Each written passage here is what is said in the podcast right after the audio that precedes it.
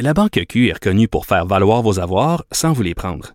Mais quand vous pensez à votre premier compte bancaire, tu sais, dans le temps à l'école, vous faisiez vos dépôts avec vos scènes dans la petite enveloppe. Hmm, C'était bien beau. Mais avec le temps, ce vieux compte-là vous a coûté des milliers de dollars en frais, puis vous ne faites pas une scène d'intérêt. Avec la Banque Q, vous obtenez des intérêts élevés et aucun frais sur vos services bancaires courants. Autrement dit, ça fait pas mal plus de scènes dans votre enveloppe, ça. Banque Q, faites valoir vos avoirs. Visitez banqueq.ca pour en savoir plus. Cube Radio.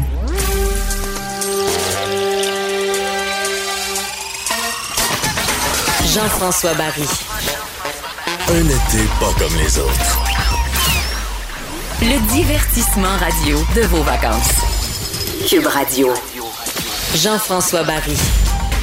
Ah ben c'est reparti pour euh, cette belle émission du 31 juillet, vendredi, donc euh, dernière journée de la semaine aujourd'hui. Ben oui, ben oui, bon week-end qui s'amorce. Je certain qu'il y en a déjà qui sont partis. Mais il y en a plusieurs qui sont en vacances en partant, mais il y en a peut-être qui, euh, qui, ont quitté le bureau un petit peu plus tôt ou le télétravail un petit peu plus tôt aujourd'hui pour aller profiter de cette belle journée. Content que ce soit vendredi. Je sais pas si je suis content honnêtement qu'on soit le 31 juillet. Ça veut dire qu'à partir de demain, on est le 1er août. Et moi, j'ai vraiment l'impression que le gouvernement, etc., nous a donné euh, congé là, pour les deux, vacances de les deux semaines des vacances de la construction pour que les gens puissent relaxer, se changer les idées, avoir la tête ailleurs. Mais tranquillement, on va préparer la rentrée et j'ai l'impression qu'au mois d'août, on va mettre en place euh, les nouvelles mesures. On va commencer à nous euh, expliquer comment ça va se passer en septembre.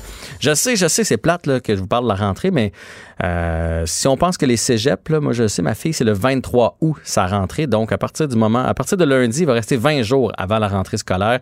Fait que j'ai vraiment l'impression que là, présentement, tout le monde est en congé. On, a, on fait peu d'annonces, mais qu'après ça, là, on rentre dans la phase 2. D'ailleurs, ce matin, on parle beaucoup de cette deuxième vague, euh, comment elle pourrait s'installer? Euh, est-ce qu'on est déjà dans le début de la deuxième vague? Il y en a plusieurs qui se prononcent. Très peu d'experts nous disent qu'on va passer à côté. Pas mal tout le monde nous dit qu'on on va l'avoir elle risquerait d'être moins intense que la première, ce qui serait déjà une très, très bonne nouvelle. Quoique, si on confine pas, elle va peut-être être plus, euh, plus grande, même si, vous comprenez, elle va être plus petite, mais plus grande en même temps parce qu'on va continuer de vivre. Aujourd'hui, un décès supplémentaire au Québec, 164 personnes de plus. Euh, il y a 19 personnes qui ont quitté les hôpitaux, donc moins 19. On est à 189. Et finalement, 15 euh, personnes aux soins intensifs, moins 3 personnes. Euh, petite nouvelle rapide, là, vous dire, on a appris aujourd'hui, donc, tu sais, vous vous souvenez de l'histoire des camps de jour? À Boucherville? Ben, il y avait 27 cas. Ben là, il y a 19 cas supplémentaires. Ce sont des contaminations indirectes. Donc, c'est pas des gens qui fréquentaient ou qui étaient moniteurs au camp de jour Charlot l'Escargot à Boucherville. Mais par contre, c'est des parents des proches, des amis qui ont été infectés. Donc, euh, la contamination se poursuit dans ce coin-là. On est donc rendu, si on fait le total 19 plus 27, on est donc rendu à 46 cas qui découlent de cette, euh, cette éclosion dans ce camp de jour du côté de Boucherville. La plage Jean Doré est fermée, je vous dis ça comme ça, si vous aviez l'intention d'aller faire un tour. Elle est fermée à la baignade jusqu'à au moins dimanche en raison, là, on a trouvé des bactéries, donc mauvaise qualité de l'eau. Alors c'est euh, fermé du côté de la plage Jean Doré ici à Montréal. On a appris aujourd'hui dans un point de presse de Justin Trudeau, j'imagine que c'était un petit peu pour changer le mal de place parce qu'hier il n'a pas très bien paru dans son euh, ce que les gens qualifient ce matin de théâtre d'été, hein, euh, un beau vaudeville, il s'est prêté à ça là, pour répondre à We Charity. Donc aujourd'hui, il s'est présenté en, en nous donnant différentes euh, mesures. Comme ça, on va parler d'autres choses. On va arrêter de parler de lui, de sa famille, de M. Morneau, quoiqu'ici à l'émission, on va en reparler tout à l'heure. Mais il a annoncé, entre autres, que l'assurance emploi allait être appelée à prendre le relais de la PCU. On ne sait pas encore exactement quelle forme ça va prendre, mais de ce qu'on comprend dans ce qu'il nous a dit, c'est que dans le fond, on veut resserrer, on peut, on veut faire en sorte que la PCU soit une aide pour les gens qui ne sont pas capables de trouver d'emploi, comme c'est le cas avec l'assurance emploi. Il faut que tu prouves que tu as cherché un peu, euh, que tu réussis pas à en trouver, et non pas pour des gens qui choisissent de ne pas avoir d'emploi. Parce que présentement, on sait, au Québec, on ne se fera pas de cachette, là, on en a tous dans notre entourage, dans notre famille, des gens qui s'organisent pour faire moins de 1000 dollars pour pouvoir avoir accès à la PCU ou des gens qui, font même zéro sous en disant moi je vais profiter de mon été pour une fois que j'ai l'été off à faire payer pour rester chez nous, rester au, chalet, quitte à me payer moins de restaurants, moins de bouteilles de vin, réduire mon beat de vie, mais profiter de mon été à 2000 dollars par mois sur le bras du gouvernement. Donc, on comprend que le gouvernement veut rendre ça un petit peu plus difficile à partir de l'automne. Continuer d'aider, ce que je pense est une bonne idée, mais avoir les valves un peu moins grandes ouvertes. On a aussi annoncé aujourd'hui euh, une application euh, alerte COVID, donc une application qu'on vous invite. D'ailleurs, euh, M. Trudeau a dit qu'il l'a lui-même téléchargé. on vous invite à télécharger ça sur votre téléphone, mais faites-le pas tout de suite, c'est pas arrivé encore au Québec. pour l'instant, c'est arrivé en Ontario, mais ça devrait arriver un peu partout dans les différentes provinces du Canada dans les prochaines semaines. Donc, cette application-là va nous, euh, va nous, va euh, nous, envoyer une notification si jamais on, a été en contact avec quelqu'un qui a été testé positif au virus dans les derniers 14 jours. Je suis pas certain de tout bien comprendre comment ça va fonctionner, mais heureusement, Éric Parent président directeur général d'Eva Technologies, une entreprise qui œuvre dans la cybersécurité, va peut-être pouvoir m'aider un peu là-dessus. Bonjour, Monsieur Parent. Bonjour. Donc, comment ça va fonctionner? Je, mets ça sur mon téléphone. Et là, dans le fond, il y a des espèces d'algorithmes qui vont, qui vont faire en sorte que si, bon, que ce soit dans un party chez nous, sur la rue, dans un restaurant, si j'ai croisé des gens qui éventuellement sont détectés COVID, on va m'envoyer une notification. C'est ça?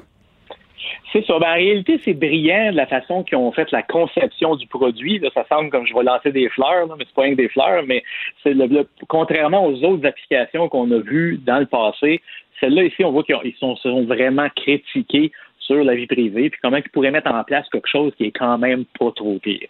Fait que ce logiciel-là, si on l'utilise, va télécharger des codes qui sont aléatoires qu'on va utiliser durant la journée. Et puis quand on se promène, si on croise un autre téléphone que l'application, euh, ça va partir un timer, si on veut, calculer combien de secondes, combien de minutes qu'on a été proche de ce, cette autre application-là, de l'autre téléphone. Et puis, ça va aussi donner un des codes aléatoires qu'on a en mémoire à l'autre téléphone, on va s'échanger ces codes-là, finalement. Les deux téléphones gardent ce, fameux code qui est temporaire et aléatoire, qui peut pas vraiment être retracé euh, jusqu'à nous, à moins d'avoir accès à toutes les données. Et puis, qu'est-ce qui va se produire? C'est que si un de ces personnes-là, à un moment donné, décide qu'il rapporte qu'il est exposé au COVID, il y a eu un test positif, c'est les institutions qui font les tests de COVID qui vont donner un code spécial que là, on pourrait rentrer dans l'application et puis, ça va communiquer avec tous les gens qu'on a croisés pour lui dire que finalement, ce, code-là a été, a été exposé. Hmm. Si on a notre, ce code-là, nous, quand on télécharge la liste des codes qui ont été exposés, ben on, regarde dans notre téléphone et puis dans notre téléphone, si on l'a croisé, ce fameux, euh, c'est comme si on regardait une plaque d'auto finalement. Oui, oui, ben oui. La plaque d'auto qui finit par 1, 2, 3, elle, est, dangereuse, mais euh, je l'ai-tu vu sur 1, 2, 3, je l'ai pas vu, tout va bien. Fait que le, processus, vraiment bien, c'est une belle approche euh, pour ce genre de situation-là. C'est juste qu'il faut faire confiance aux gens de un, le faire, et puis de, de, vouloir le déclarer. C'est là que moi j'ai le plus gros problème. Je m'imagine, j'ai été à l'épicerie, et puis, euh, j'ai resté trop longtemps peut-être à la caisse. Et puis, il y avait quelqu'un dans l'autre, dans l'autre caisse à côté de moi. Fait que j'avais en réalité zéro danger. Mais la granularité du signal Bluetooth permet pas de faire la distinction entre un mètre et deux mètres et trois mètres. c'est plus large que ça. Fait que fait que donc, sur la rue, juste pour que je comprenne bien, je vous croise, mettons, toi puis moi, là, Eric, on se croise sur la rue, c'est pas assez vite c'est pas assez longtemps la durée pour que nos téléphones s'enregistrent. Fait que ça, il n'y a pas de danger. Par contre, si on est arrêté au même endroit, que ce soit une file d'épicerie, une file de magasin, peu importe, pendant un certain temps, même si on est à, à 8 mètres, ça va enregistrer. Nos téléphones vont s'enregistrer. Si jamais je déclare que j'ai eu la COVID, tu vas avoir le signal.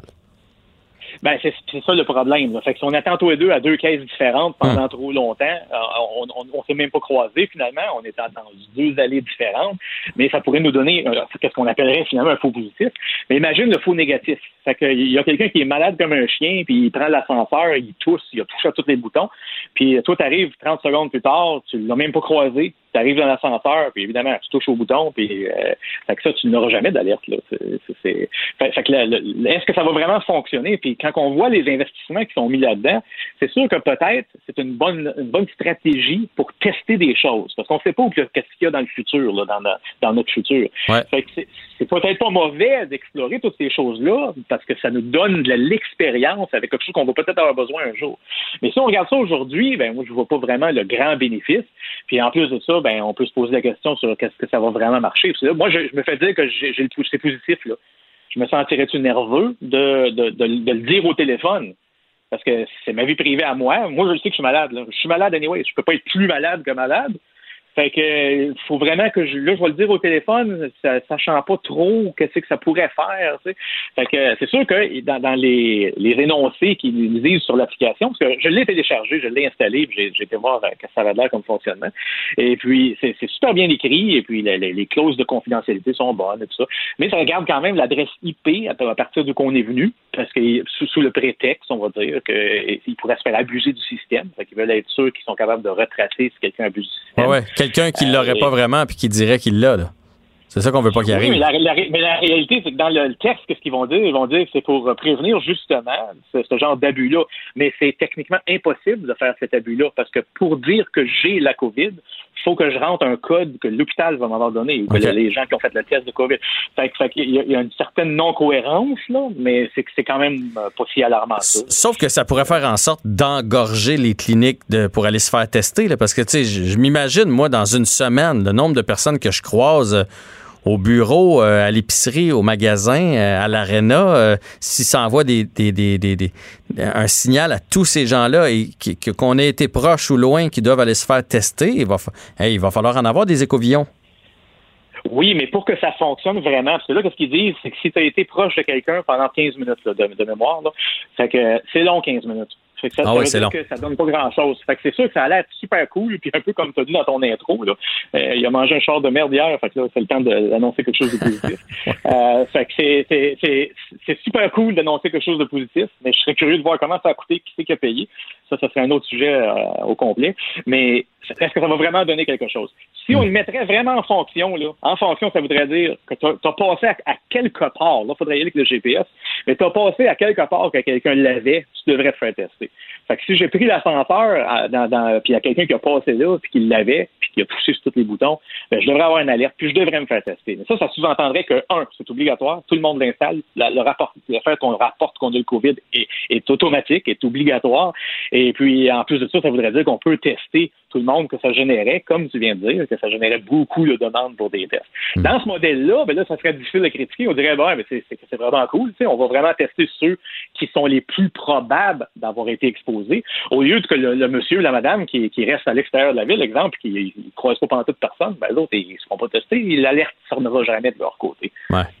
Euh, qu'est-ce que tu réponds à ceux qui ont peur à la vie privée? Parce qu'évidemment, surtout qu'on touche au téléphone, euh, à, envoyer un signal, au fait qu'on on, s'échange nos numéros, nos adresses IP, etc.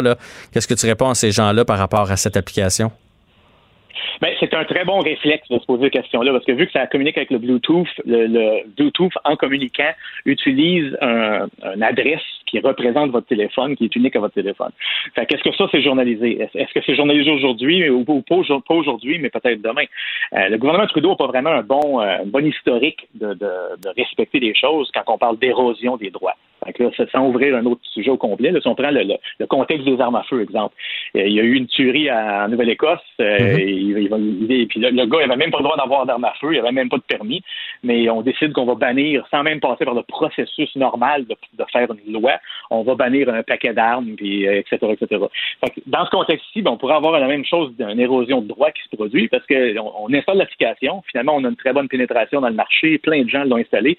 Euh, là, qu'est-ce qu'on fait avec les données? On va-tu en chercher un petit peu plus de données? Euh, il pourrait décider de changer le, jeu. Et puis, comme Facebook le fait, tout le monde le fait. fait que, du jour au lendemain, ben, on, on, on un message sur le téléphone qui nous dit certaines affaires ont changé, tout le monde va pousser sur le bouton continuer, et puis on accepte, et puis on passe à d'autres choses. Bon, ben, écoute, Eric, c'était vraiment intéressant. Tu nous as bien vulgarisé ça. On verra si ça fonctionne. J'avais lu euh, tantôt une étude de l'Université d'Oxford au Royaume-Uni qui dit que 80 si 80% des utilisateurs de téléphones intelligents l'installent, eux autres aussi croient, puis ça, c'est 56% de la population qui a un téléphone intelligent, croient que ça pourrait changer les choses dans une probable deuxième vague. Fait qu'on verra bien euh, cette utilité et si on s'en sert à bon escient. Ben, c'est pour ça que je disais que si, tout le monde l'utiliserait, c'est sûr que ça marche. oui, mais c'est ça. On verra, on verra, si ma mère va télécharger ça ou pas sur, euh, sur son téléphone à flip. Donc, merci Eric Parent, président directeur général d'Eva Technologies. Un grand merci à toi et on s'arrête. Le temps d'accueillir Olivier Primo. le commentaire de Olivier Primo, un entrepreneur pas comme les autres. Ah ben, on retrouve Olivier Primo en ce vendredi. Olivier, comment vas-tu? Ça va top shape aujourd'hui. Tu sais qu'aujourd'hui, on fait nos prédictions pour la première ronde des, euh, des séries. qu'on ne devrait pas appeler les séries hein, parce que ça reste une ronde de qualification, mais on va dire que c'est des séries parce qu'il y a un 3 de 5 qui commence. Écoute, on- le Canadien est là, fait qu'on va dire que c'est des séries. Ça prend assez longtemps, on va en profiter un peu. Claude Julien aussi, il doit se dire ça, parce que ça fait 4 ans qu'ils n'ont pas fait. Ouais, doit se dire on est en série, on est en série. bon, hey, mais En juste. passant, Oui, vas-y. Marc Bergevin doit dire la même chose aussi, juste que pour tout, le rappeler à tout le monde. Là. Effectivement. La Banque Q est reconnue pour faire valoir vos avoirs sans vous les prendre. Mais quand vous pensez à votre premier compte bancaire, là, tu sais, dans le temps à l'école, là, vous faisiez vos dépôts avec vos scènes dans la petite enveloppe. là. Hmm, C'était bien beau. Mais avec le temps, ce vieux compte-là vous a coûté des milliers de dollars en frais, puis vous ne faites pas une scène d'intérêt. Avec la Banque Q, vous obtenez des intérêts élevés et aucun frais sur vos services bancaires courants. Autrement dit, ça fait pas mal plus de scènes dans votre enveloppe, ça. Banque Q. Faites valoir vos avoirs. Visitez banqueq.ca pour en savoir plus. Pendant que votre attention est centrée sur vos urgences du matin, vos réunions d'affaires du midi, votre retour à la maison ou votre emploi du soir, celle de Desjardins Entreprises est centrée sur plus de 400 000 entreprises à toute heure du jour. Grâce à notre connaissance des secteurs d'activité et à notre accompagnement spécialisé, nous aidons les entrepreneurs à relever chaque défi pour qu'ils puissent rester centrés sur ce qui compte, le développement de leur entreprise.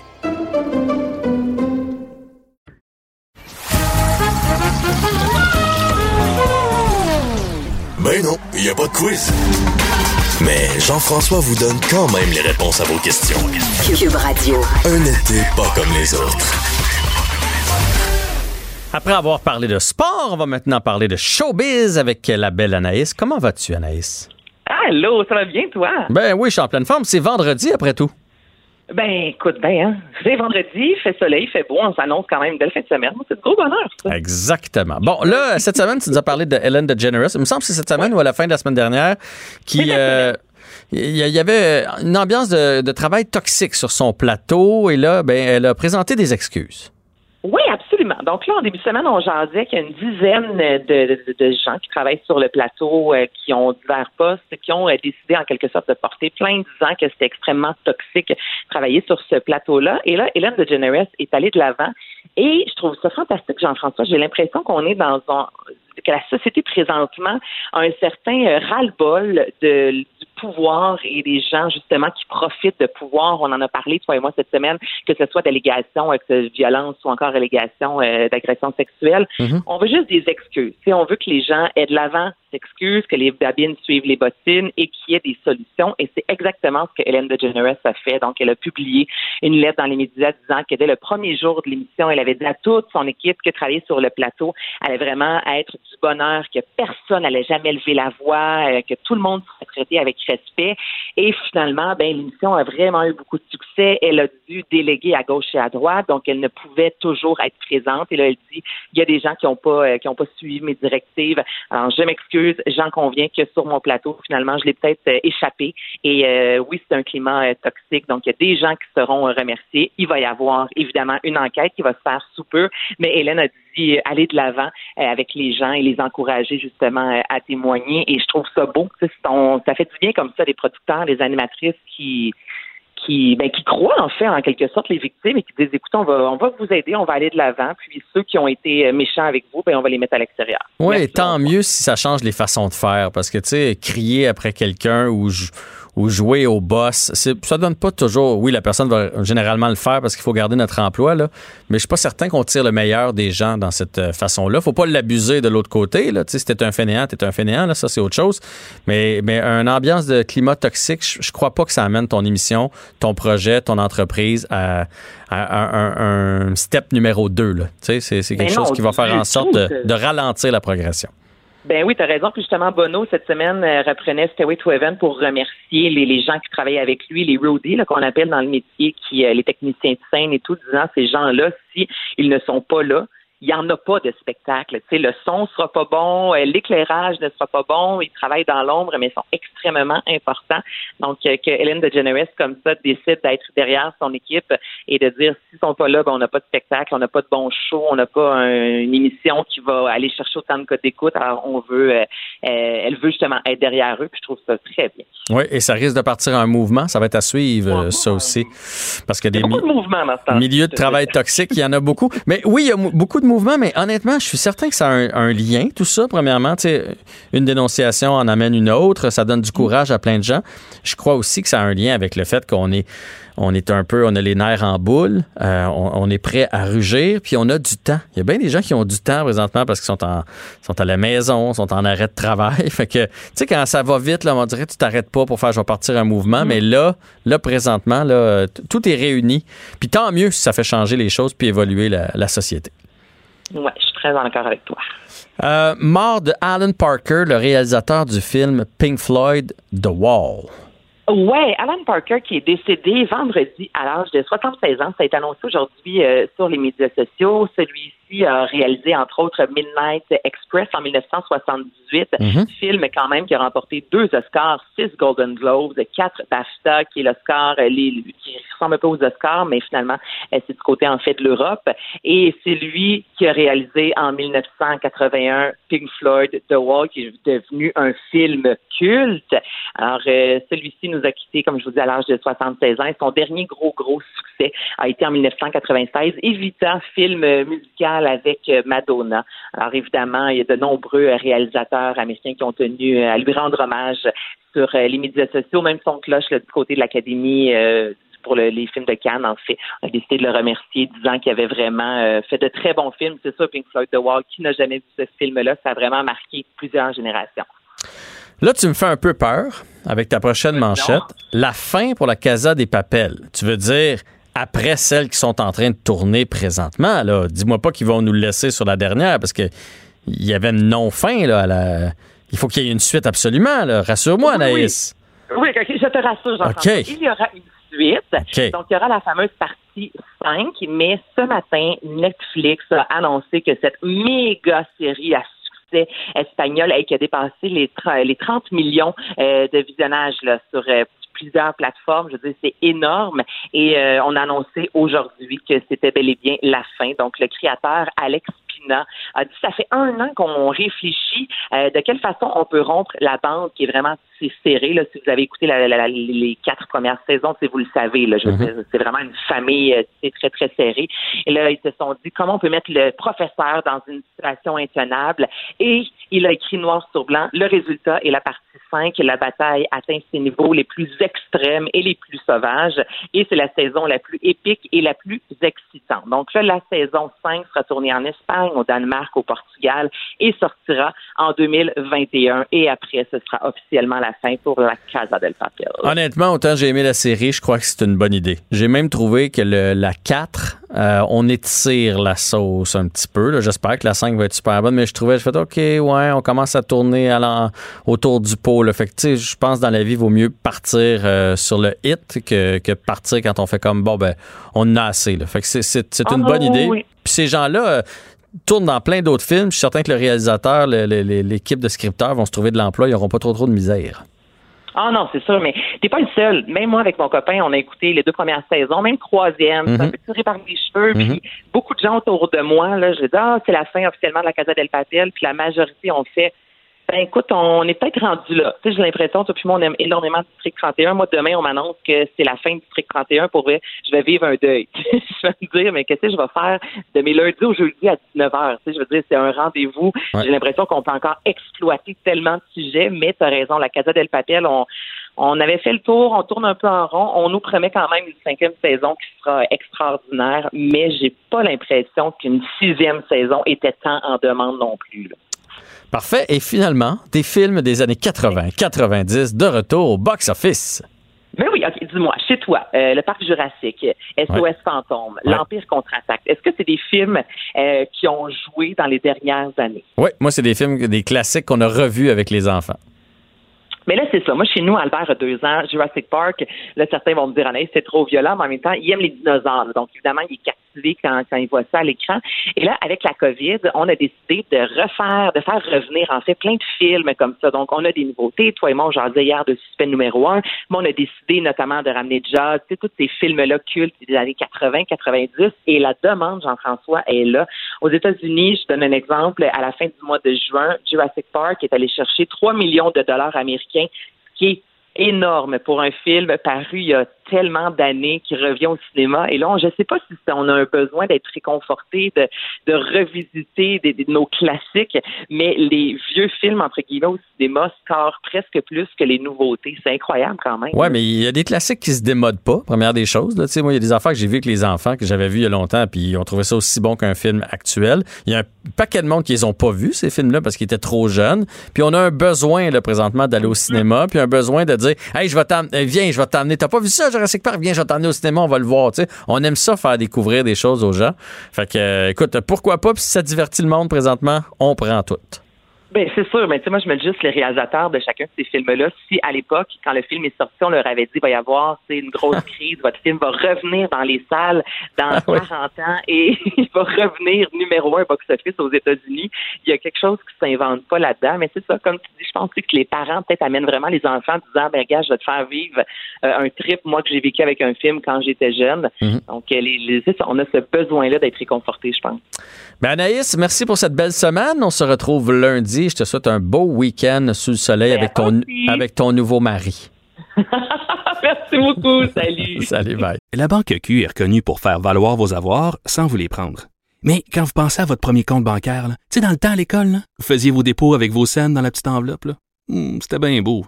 Mais avec le temps, ce vieux compte-là vous a coûté des milliers de dollars en frais, puis vous ne faites pas une scène d'intérêt. Avec la Banque Q, vous obtenez des intérêts élevés et aucun frais sur vos services bancaires courants. Autrement dit, ça fait pas mal plus de scènes dans votre enveloppe, ça. Banque Q. Faites valoir vos avoirs. Visitez banqueq.ca pour en savoir plus. Pendant que votre attention est centrée sur vos urgences du matin, vos réunions d'affaires du midi, votre retour à la maison ou votre emploi du soir, celle de Desjardins Entreprises est centrée sur plus de 400 000 entreprises à toute heure du jour. Grâce à notre connaissance des secteurs d'activité et à notre accompagnement spécialisé, nous aidons les entrepreneurs à relever chaque défi pour qu'ils puissent rester centrés sur ce qui compte, le développement de leur entreprise.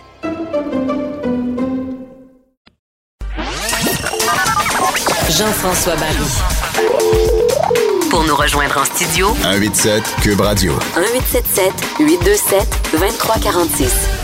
Hier, pendant l'émission, euh, Justin Trudeau comparaissait devant euh, le comité des finances pour parler de ce scandale de We Charity.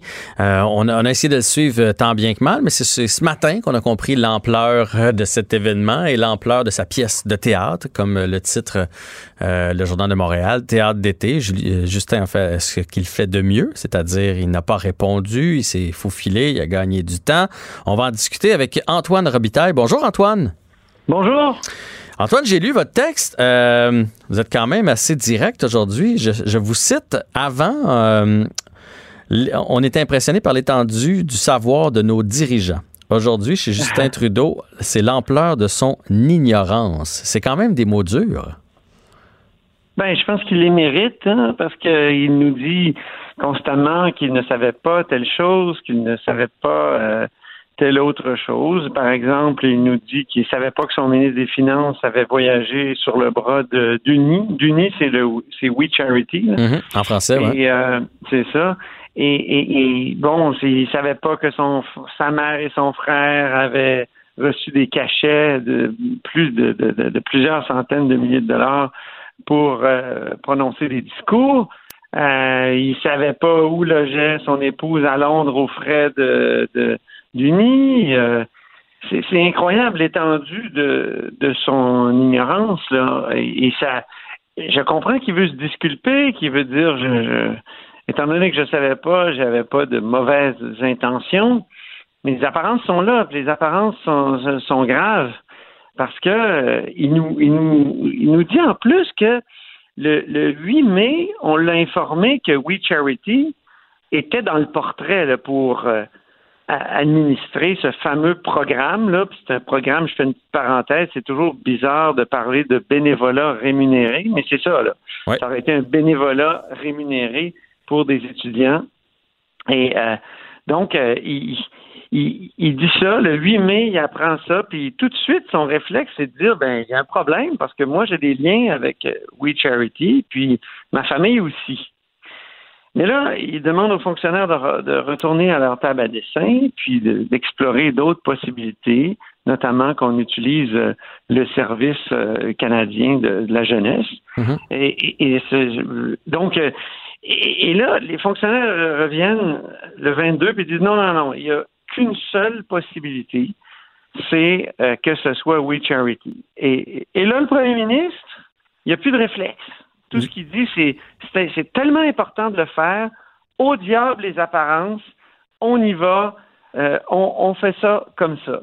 Or, qu'est-ce qui s'est passé dans ces deux semaines-là? Qu'est-ce qui s'est passé au Conseil des ministres aussi? Comment ça qu'il n'y a pas eu plus de questions mm-hmm. euh, posées? selon quelle grille d'analyse on a choisi ce, euh, cet organisme-là? Puis aujourd'hui, là, je, je, je vais te dire, il y, a, il y, a, un communiqué bien intéressant de l'Alliance des fonctionnaires euh, de la fonction publique canadienne qui ils disent c'est totalement faux qu'on était obligé d'aller en sous-traitance. Donc, oh. on était obligé de, de, de, donner la gestion à, à We Charity. Hein. Je vais lire le, le, communiqué de l'Alliance. Donc, c'est des, des syndicats. Ils disent L'affirmation de M. Trudeau selon laquelle UNI est le seul à pouvoir administrer le nouveau programme de bourse est non seulement fausse, mais aussi insultante pour nos membres, euh, dit euh, le président de la FPC. Et, c'est ça, là, c'est, moi, aussi, je me suis dit, mais pourquoi il faudrait absolument que ce soit un organisme externe? Mm-hmm. Et, et, si les fonctionnaires le disent, euh, par la voix de, de leurs syndicats. C'est sûr que les syndicats se battent toujours contre la sous-traitance, mais ça veut dire que c'était quand même possible d'embaucher des fonctionnaires pour faire ça. Et avec toutes les, les, les, fonctionnaires, ils sont tenus euh, quand même à, avoir une distance face aux politiques. Ils sont tenus à certaines règles d'éthique. Euh, ils, ils, sont capables d'administrer l'assurance chômage, puis plein d'autres programmes qui ont été créés à la va-vite. Alors, moi, c'est pour ça que, que, hier, la comparution m'a semblé vraiment choquante. C'est qu'il il est, il se dit ignorant, il, il, nous affirme des trucs qui sont probablement faux. Euh, on a l'impression que pour lui, on a des poignées dans le dos. Ouais, ouais, vraiment. C'est une insulte à notre intelligence, en fait. Quand euh, sais, j'ai vu des extraits, là, parce que comme je le disais, j'étais en onde, euh, j'ai vu des extraits. Tu fais, ben voyons donc, il, il, nous prend pour des cabochons, ça n'a pas de bon sens. Moi, l'impression que j'avais, c'était, tu sais, un peu, il dit, je, regarde, je m'en suis pas mêlé, mais je me suis pas objecté. Tu sais, c'est comme si ma fille de 16 ans me dit, je peux-tu prendre de l'alcool? Je dis, ben, regarde, j'irai pas t'en acheter, mais je vais faire semblant que je t'ai pas vu. C'est vraiment comme ça qu'il a géré le dossier. Mais dans un premier temps, il s'est objecté. C'est ça qui est. Qui, qui, mais on a l'impression que c'est pas objecté fort. Il, ben, il a quand même renvoyé ses fonctionnaires selon ses dires, là. Ça, c'est même contesté, d'après ce que j'ai compris, une question de jour, puis tout ça. Mais en tout cas, ce qu'il affirme, c'est qu'il sentait qu'il y avait un problème. Il sentait qu'il y avait un problème d'apparence.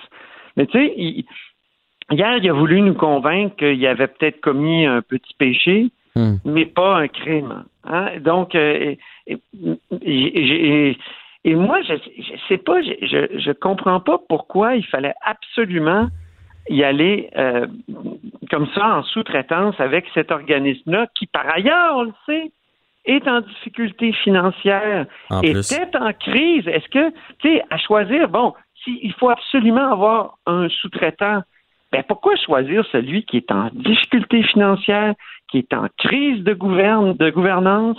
Hein? Ben, écoute, le, le, le, la patronne du conseil d'administration avait démissionné, là puis une bonne partie du conseil avait été expulsée.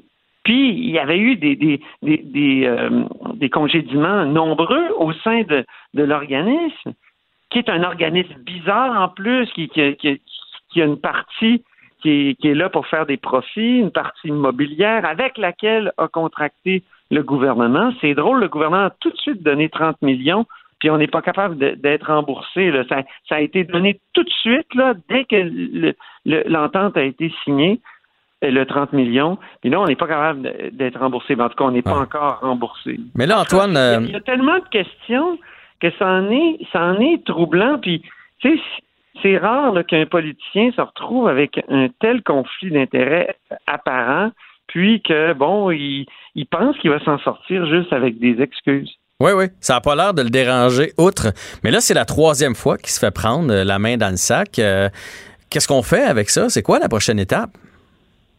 La prochaine étape, c'est que les partis d'opposition le, fassent tomber. Mais c'est ça, c'est tout un problème parce que les partis d'opposition, il n'y en a aucun qui euh, peut prétendre avoir un, remplaçant crédible. Mm-hmm. Tu sais, euh, les, conservateurs n'ont pas encore de chef dans les deux chefs euh, qu'ils ont, ben euh, ça fait pas, ils font pas bouger du tout l'aiguille des sondages.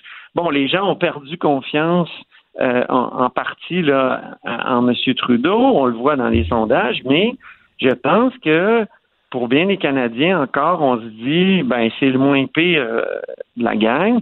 Donc bon, oui, il a peut-être il s'est peut-être mis, mais euh, comment dire, les pieds dans les plats. Il s'est peut-être mis dans une situation d'apparence de conflit d'intérêts, mais après tout, il le faisait pour des bonnes raisons, puis il n'y a pas d'alternative. Donc, euh, euh, les partis d'opposition, le Bloc a beau dire qu'ils veulent défaire le gouvernement.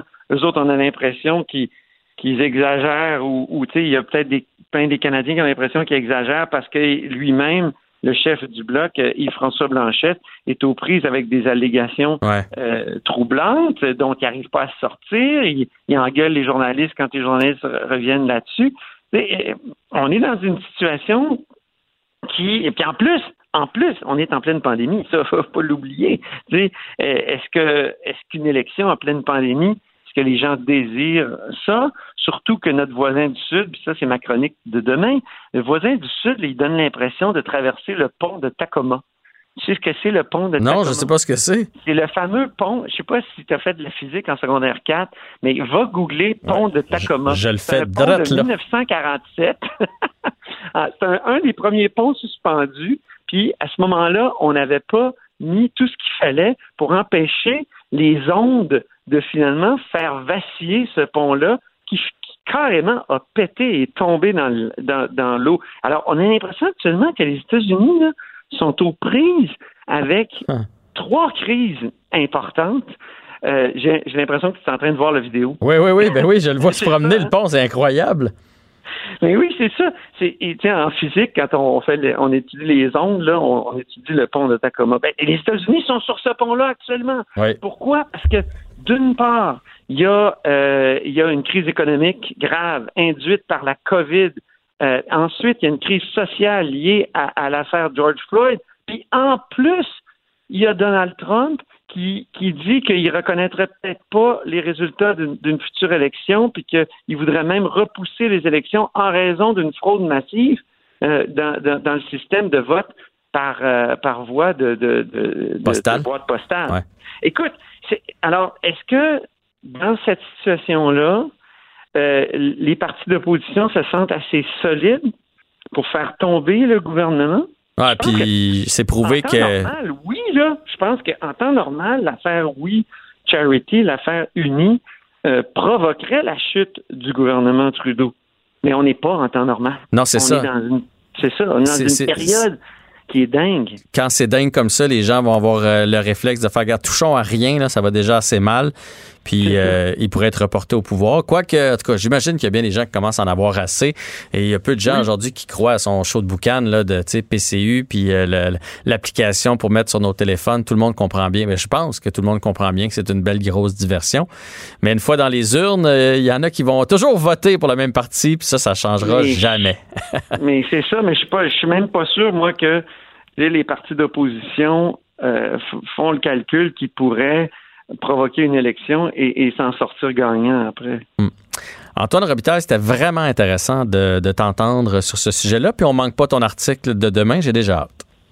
C'est un plaisir. Excellent. Salut. Salut. Antoine Robitaille, donc, qui revenait sur euh, cette comparution de Justin Trudeau, qui euh, n'a pas soulevé les passions, euh, je vous dirais. Il n'a pas réussi à convaincre grand monde hier au sujet de We Charity. La Banque Q est reconnue pour faire valoir vos avoirs sans vous les prendre. Mais quand vous pensez à votre premier compte bancaire, tu sais, dans le temps à l'école, vous faisiez vos dépôts avec vos scènes dans la petite enveloppe. Hmm, c'était bien beau. Mais avec le temps, à ce compte-là vous a coûté des milliers de dollars en frais, puis vous ne faites pas une scène d'intérêt. Avec la banque Q, vous obtenez des intérêts élevés et aucun frais sur vos services bancaires courants. Autrement dit, ça fait pas mal plus de scènes dans votre enveloppe, ça. Banque Q, faites valoir vos avoirs. Visitez banqueq.ca pour en savoir plus. Pendant que votre attention est centrée sur vos urgences du matin, vos réunions d'affaires du midi, votre retour à la maison ou votre emploi du soir, celle de Desjardins Entreprises est centrée sur plus de 400 000 entreprises à toute heure du jour. Grâce à notre connaissance des secteurs d'activité et à notre accompagnement spécialisé, nous aidons les entrepreneurs à relever chaque défi pour qu'ils puissent rester centrés sur ce qui compte, le développement de leur entreprise.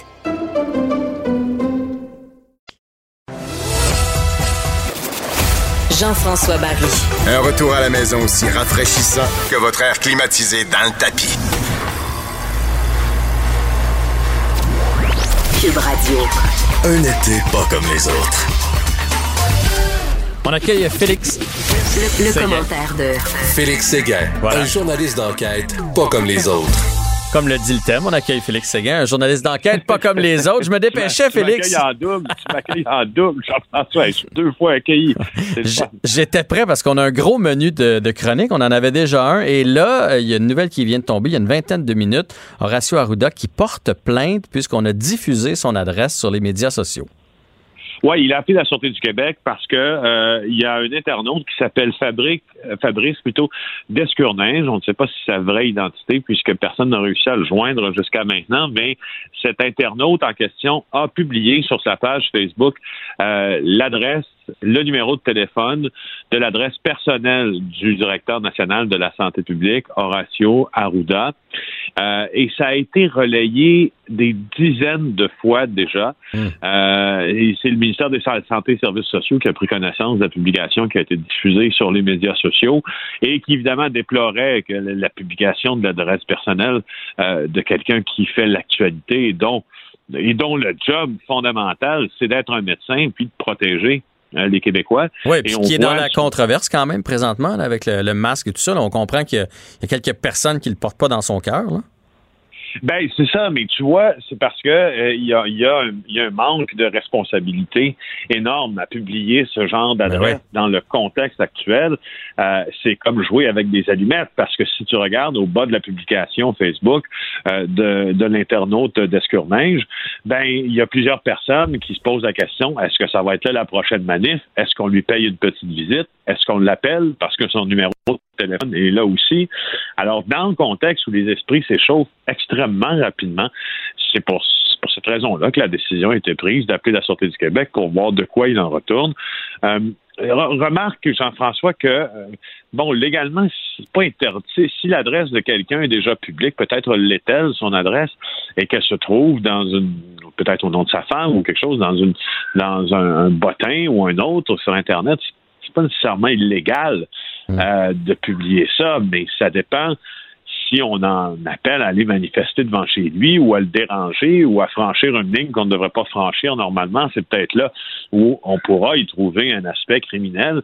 Mais pour l'instant, à sa face même, euh, j'ai la difficulté à voir quelles pourraient être les accusations qui pourraient être liées à la publication de l'adresse de M. Arruda. Toutefois, euh, comme, comme je te dis, ça dépend ce qu'on veut faire avec cette adresse-là. Si on incite à aller brûler la maison, c'est une chose. Euh, qui peut, qui, mais, mais, mais, si on reste très calme par rapport à ça, c'en est une autre. Alors, on verra bien, là. Euh, mais en même temps, Félix, le gars qui l'a, qui l'a publié, l'adresse, lui, il, il, il, se trouve peut-être drôle, là, ou il, il, a, a peut-être pas d'arrière-pensée, mais c'est pas dit qu'il n'y a pas un coucou qui va l'avoir, l'adresse, puis qui va décider d'aller commettre un méfait là-bas. Là. On, une fois que c'est public, on peut pas retenir, euh, on peut pas décider de ce que les gens vont faire avec. Là.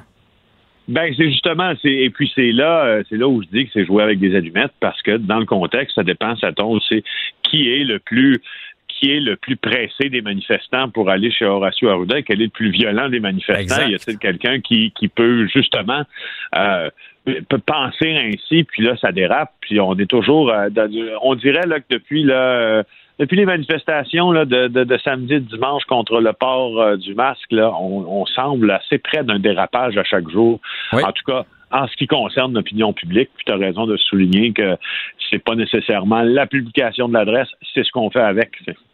Mais en tout cas, j'en reviens pas qu'on soit rendu là euh, au Québec, bien honnêtement, tout ça pour un port de masque, là, qui ne nous empêche pas de vivre pour la plupart. Tu as porté le masque combien euh, d'heures aujourd'hui? Ben, je l'ai porté, moi, à chaque fois que j'avais à le porter dans des lieux où la distanciation physique était impossible. En fait, euh, pour tout dire, c'est une très belle journée pour moi. Je suis allé m'acheter une nouvelle voiture.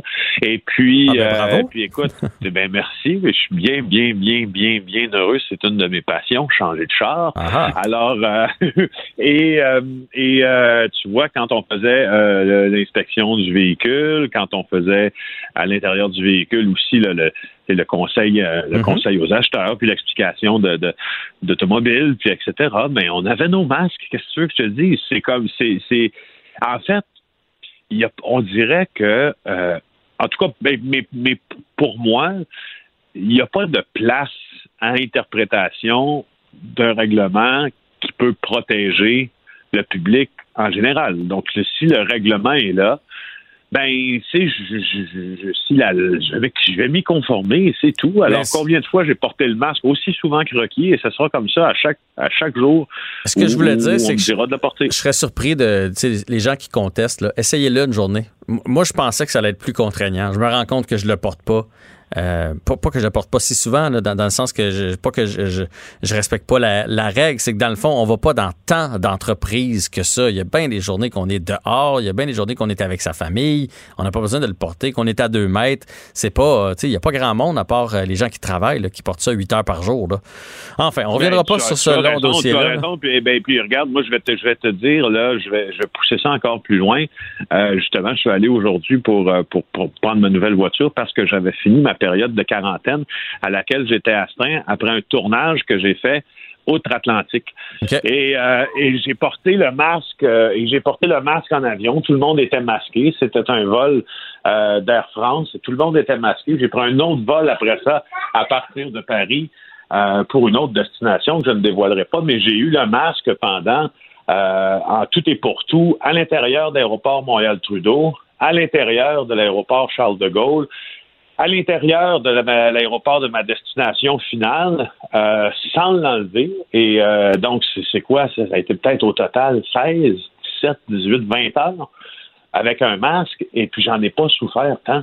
Alors, euh, de le porter pour aller au dépanneur, ça devrait être correct. Mais, ben, ben, tellement, en tout cas. Euh, changeons de sujet. On va parler du groupe Jim qui a été blanchi de trois des quatre chefs d'accusation euh, qui, a fait en sorte finalement que son, permis va être suspendu pour 15 jours. Finalement, c'est le moins grave d'entre tous, à moins que j'ai mal lu la situation, mais c'est le moins pire des blâmes.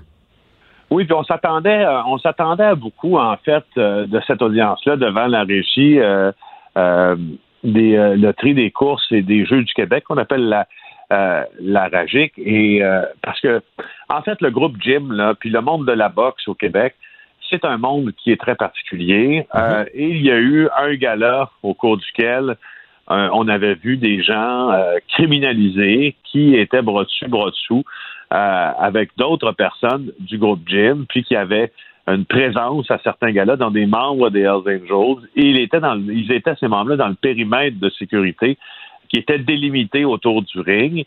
Et, euh, et, voilà, c'est ce qui était le plus grave. Mais ce dont on l'a trouvé coupable, le, le, groupe Jim, c'est un peu, un peu drôle, en fait. C'est d'avoir, d'avoir fait un combat arrangé entre l'ancien combattant de, de, UFC, Patrick Côté, puis Hugo Girard, notre homme fort national. Là.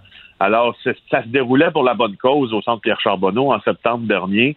Et, euh, et la régie, euh, selon la régie, le combat entre Girard et, euh, et Patrick Côté était arrangé. Bon, on savait que c'était arrangé. C'est un, un, un, gars de UFC avec un, super gros colosse comme Hugo Girard, on s'entend. C'est un spectacle. Puis c'était déjà clair que les profits étaient pour être des bourses, étaient pour être remises à un organisme en, en soutien aux athlètes handicapés, dont Hugo Girard est le porte-parole. Alors, c'est de ça. C'est triste parce que c'est triste parce que tu vois, moi j'ai vu la manchette, je suis allé cliquer dessus parce que je connais Yvon Michel un peu pour avoir travaillé dans le sport, puis j'étais intrigué de savoir pourquoi il permettait son permis. Tu sais, la, manchette dit comme groupe gym perd son permis, fait que là tu fais mon Dieu, c'est très grave. Finalement, c'est pour 15 jours, puis c'est à cause de ça. Alors que euh, porter atteinte au, à la renom de la boxe, exercice euh, d'un permis au bénéfice d'un tiers, puis avoir toléré la présence d'un groupe criminalisé à des événements, ces trois-là, ils ont été blanchis. Fait que finalement, il n'y a, pas grand-chose. Puis de toute façon, ils font pas de combat. Fait que 15 jours, ça ne changera pas grand-chose dans leur histoire non plus. Non, c'est ça, c'est ça. Mais Yvon Michel a été assez chanceux parce que le renseignement policier sur la présence des Hells Angels et sur le l'organisateur, le, vrai organisateur, j'utilise des guillemets de, ce combat-là, qui semble-t-il n'était pas Yvon Michel, mais quelqu'un de Saint-Jean-sur-Richelieu qui est lié aux Hells Angels. Euh, le renseignement policier était assez précis hmm. à cet effet-là. Les témoignages étaient aussi assez précis. Euh, c'est une déveine pour, euh, pour la régie des, des, des alcools loterie course et jeux qui voulait vraiment se mettre le nez dans les affaires d'Yvon Michel, mais il semble qu'il n'a pas réussi. Et on termine avec des, des jeunes qui se tapent des amendes de 2000 dollars en roulant comme des malades. Ben, écoute, quand moi, ça m'intéresse d'en parler quand j'entends ça, euh, ne serait-ce que pour la sensibilisation. Totalement. 19h, route 204 à Sainte-Justine, euh, un jeune de 18 ans qui est originaire de Saint-Cyprien, qui a reçu un constat d'infraction de 1984 dollars, 24 points d'inaptitude, a été capté à 203 km heure dans une zone, zone de 90. Puis un deuxième un véhicule conduit par une jeune femme de 17 ans, 154 km dans le même secteur. Ça, c'est 958 pièces et 14 points d'inaptitude. Alors, je trouvais, je trouvais utile de te le mentionner parce que je sais pas trop comment te dire ça, mais 203 km heure, c'est vite. Ah, Quand tu as 17 ans en plus, puis tu probablement pas dans t'es pas dans une une Audi A8 là, t'es pas dans t'es pas dans probablement pas là je sais pas quel bolide avait, il y avait, là, mais de fortes chances que ça soit pas une voiture qui était d'abord capable de rouler à cette vitesse-là, même si on a une voiture qui est capable, de toute façon, la limite, c'est 90, mais disons que ça... Non, non, puis il allait pas 110, dans assez vite. Euh, c'est ça, là, 200, écoute, c'est deux fois et que la limite permise. Ouais, euh, dans ce temps-là, je me demande tout le temps, mettons là, que c'est ton fils, là. La police cogne à la ah. maison et elle dit ça, là, je ne sais pas ce que je ferais. Honnêtement, j'aurais besoin d'une période d'accalmie. Va-t'en dans ta chambre que je prenne une marche parce que je, je, je, serais pas fier, c'est le, un faible mot. Enfin. C'est ce que je fais dans ce temps-là? Ben, ça ne pas arriver, là, mais quand il y a des situations où je me dis coudon, puis ça me fâche beaucoup, puis ça me. Je sais pas trop comment réagir, mais je m'en vais faire un tour d'auto, justement. là, j'écoute de la musique, je reviens après, puis j'essaie de, de, penser à ce que je veux dire pour utiliser les bons mots. Exactement, et la bonne conséquence qui vient avec, et etc.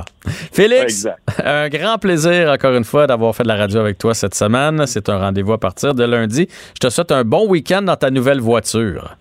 Hey, merci. Profite-en bientôt aussi. Merci. Salut, bye. Jean-François Barry. Entendez aujourd'hui les sujets de demain. Cube Radio.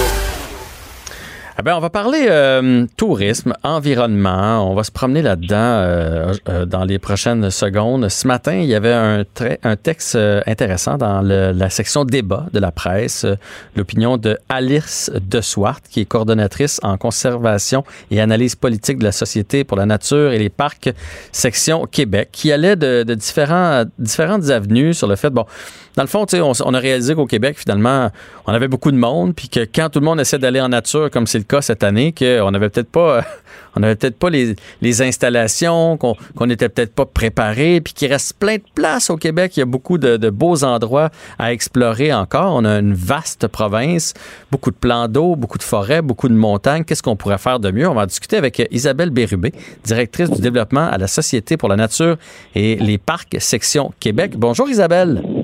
Oui, bonjour. Euh, moi, je, je, tripe sur notre province. Je prends des vacances sur le grand territoire euh, du Québec. Euh, souvent, je trouve que c'est quelque chose qui est méconnu. Cette année, les Québécois, on le découvre un peu plus. Les gens se promènent davantage. Est-ce qu'on exploite suffisamment notre territoire? Absolument pas. On a, vous venez de le dire, on a des endroits fantastiques au Québec. Euh, il y a nous, à la Société pour la nature et les parcs, notre mission, c'est vraiment de créer des aires protégées. On Mhm. a une quantité, plusieurs endroits qui sont identifiés comme des projets, euh, vraiment des paysages extraordinaires à couper le souffle. Je vous invite à aller voir, là, euh, taper sur Google, allez voir Rivière Magpie. M-A-G-P-I-E. C'est une des plus belles rivières euh, pour euh, faire du kayak en eau vive dans le monde. Elle est inconnue des Québécois. Le lac Walker sur la côte nord, c'est un des, des- c'est le lac le plus profond. Euh, ce sont des endroits merveilleux. Les monts Chic-Choc, euh, ça c'est un peu plus connu comme endroit, mais ce sont des territoires qui sont pas, euh, qui sont peu exploités par les Québécois, qui sont peu connus et qui mériteraient à être mis en valeur absolument. Eh, Ça veut dire quoi, euh, air protégé? parce que euh, ça paraît bien comme ça dans une phrase, puis je pourrais bien vous lancer que vous travaillez sur des projets pour avoir plus d'air protégé. Mais en, pour euh, le commun des mortels, qu'est-ce que ça signifie? Une aire protégée, c'est un parc national. Alors, c'est un endroit qu'on protège pour euh, parce que c'est des écosystèmes exceptionnels, parce que ce sont des paysages exceptionnels pour toutes sortes de bonnes raisons. Euh, par contre, euh, les gens souvent confondent air protégé et euh, les vocations récréo-touristiques sont pas euh, en opposition. C'est-à-dire que quand on, on protège un territoire comme ça, on peut quand même y aller pour faire euh, toutes sortes d'activités récréo-touristiques. On pense au parc du Mont-Tremblant. Les gens peuvent aller au parc du Mont-Tremblant. Il y a du camping. On peut aller dans les lacs. On peut canoter. On peut marcher en nature. Alors, il faut voir. C'est vraiment des parcs des parcs nationaux qui, euh, qui peuvent être créés pour accueillir tous ces touristes-là qui sont intéressés à découvrir les beautés du Québec. Mais d'habitude, là, quand on n'est pas dans un été de COVID, euh, est-ce qu'on suffit à la demande? Est-ce que même au contraire, des fois, c'est parce que moi, je vais beaucoup dans le réseau de la CEPAC, par exemple, puis ils font beaucoup de promotions pour nous inviter à y aller. Je sens que des fois, il y a des chalets de libres, des chalets de vides. C'est pour ça que je dis qu'on l'exploite pas assez. Est-ce que c'est, est-ce que ça va durer juste un été ou vous pensez que c'est viable à long terme parce que ça coûte des sous quand même entretenir ça? Effectivement, ça coûte des sous. Moi, je pense personnellement que c'est un investissement qui en vaut la peine, c'est bien certain. Euh, Est-ce que ça va durer dans le, le temps? Euh, moi, je, je, je pense que oui, parce que si on regarde les chiffres de fréquentation des sites de la CEPAC, c'est quand même en augmentation. Euh, évidemment, les parcs nationaux qui sont situés près des agglomérations, quand on pense au parc national du Mont-Saint-Bruno ou des îles de Boucherville, sont très euh, fréquentés et il y a beaucoup de pression sur ces milieux-là. Évidemment, plus on s'éloigne des grands centres, moins la pression est Mais euh, il y a fort à parier que si on mettait en place des parcs nationaux, par exemple sur la côte nord, là, on aurait un, regain d'intérêt pour ces territoires-là parce qu'on les ferait connaître aux Québécois. Donc, en faisant de la publicité autour de justement le lac Walker, les monts Chic-Choc, les gens euh, planifieraient des déplacements vers ces, endroits-là. On ne sait pas, comme vous dites, combien de temps va durer euh, cette interdiction de franchir les, frontières. Moi, je je mise sur le fait que les Québécois vont euh, découvrir leur territoire cette année, puis que ça va leur donner le goût d'aller d'aller voir d'autres régions l'année prochaine. Alors, moi, je pense que ça va aller en augmentant. Mais surtout que là, on se rend compte, on s'en est rendu compte avec la pandémie qu'il y a comme deux Québec. Tu sais, il y a Montréal, puis il y a les régions. Puis on n'a pas besoin nécessairement des touristes étrangers qui vont venir euh, faire du skidoo là, dans les, dans les chic-chocs, ne serait-ce que des Montréalais. Il y a bien des Montréalais qui ont, qui ont jamais été sur des lacs, qui ont jamais été sur des fermes, qui ont jamais été en forêt dans des, dans des chalets. Donc, on, on, a, on peut s'autosuffire et découvrir notre Québec entre, euh, entre nous. Est-ce que vous croyez que on est trop concentré sur l'été? J'ai l'impression que les gens, l'été, vont vouloir aller dans, ce genre d'endroit-là. Mais il y a trois autres saisons qui sont très, très belles aussi pour notre euh, beau territoire. Oui, la, la CEPAC fait des efforts pour faire la promotion des, des activités hivernales. Ils ont des offres de chalets qu'on peut louer l'hiver. Euh, il y a toutes sortes de, de choses intéressantes. Vous avez raison, souvent les gens hésitent à aller prendre des vacances l'hiver euh, au Québec. Pourtant, il n'y a rien de plus exotique que d'aller dans un, un, un petit chalet euh, avec euh, peu de moyens pour Mhm. être entouré de belle nature. C'est même Québec. très romantique. Hein? Moi, je l'ai fait souvent avec ma blonde, un petit camp là, pour aller à la pêche, tous les deux tout seuls, pas d'électricité.